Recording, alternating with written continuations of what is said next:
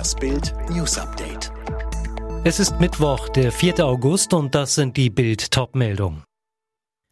Lukaschenko laufen die Sportler weg. Hitzehölle in Griechenland. Bewaffneter Mob will nach Streit um Maskenpflicht Berliner Imbiss stürmen. Dem belarussischen Diktator Lukaschenko laufen die Sportler weg. Nach Olympiasprinterin Timanowskaja hat sich jetzt auch das Mehrkämpfer-Ehepaar Jana Maximova und Andrei Kravchenko dazu entschieden, nicht nach Belarus zurückzukehren. Die beiden Sportler haben eine kleine Tochter, mit der sie zukünftig in Deutschland leben möchten. Dort halten sie sich aktuell bereits auf, denn beide konnten an den Olympischen Spielen in Tokio nicht teilnehmen. Er wurde zuvor aus der Nationalmannschaft ausgeschlossen, sie scheiterte an der Qualifikation. Situation. Kollegin Timanowskaja ist heute in Wien eingetroffen und wird nach Polen weiterreisen, wo sie humanitäres Asyl bekommen hat. Sie befürchtet, in ihrer Heimat entführt zu werden.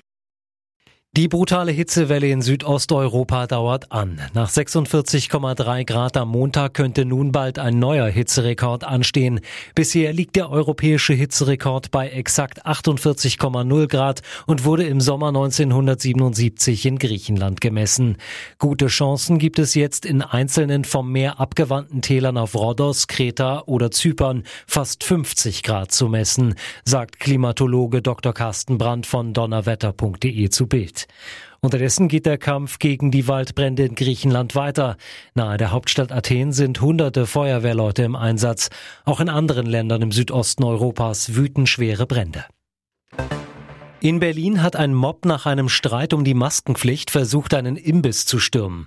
Zunächst wurden nur zwei Männer aus dem Bistro in Altklinike geworfen, weil sie keine Masken trugen. Später kehrten sie mit etwa 100 zum Teil bewaffneten Männern zurück. Als die Polizei kam, flüchtete ein Großteil der Gruppe. Die Bundesregierung hält an Abschiebeflügen nach Afghanistan fest. Das hat das Bundesinnenministerium mitgeteilt, nachdem gestern ein Flug kurz vor dem Start nach Kabul abgesagt wurde. Hintergrund war in dem Fall ein Bombenanschlag in der afghanischen Hauptstadt kurz zuvor. Der Schreck für alle Verkehrssünder feiert heute 70. Geburtstag. Am 4. August 1951 wurde das Kraftfahrtbundesamt in Flensburg gegründet. Neben den Flensburger Punkten in der Verkehrssünderkartei wird dort auch verwaltet, wer welches Auto oder wer einen neuen Führerschein besitzt oder welche Autos in Deutschland zugelassen sind. Das deutsche Olympiateam freut sich über zwei weitere Bronzemedaillen, beide im Ringen. Frank Stäbler hat in der Klasse bis 67 Kilo Platz 3 geholt, Dennis Kutler in der Klasse bis 87 Kilo. Alle weiteren News und die neuesten Entwicklungen zu den Top-Themen gibt's jetzt und rund um die Uhr online auf Bild.de.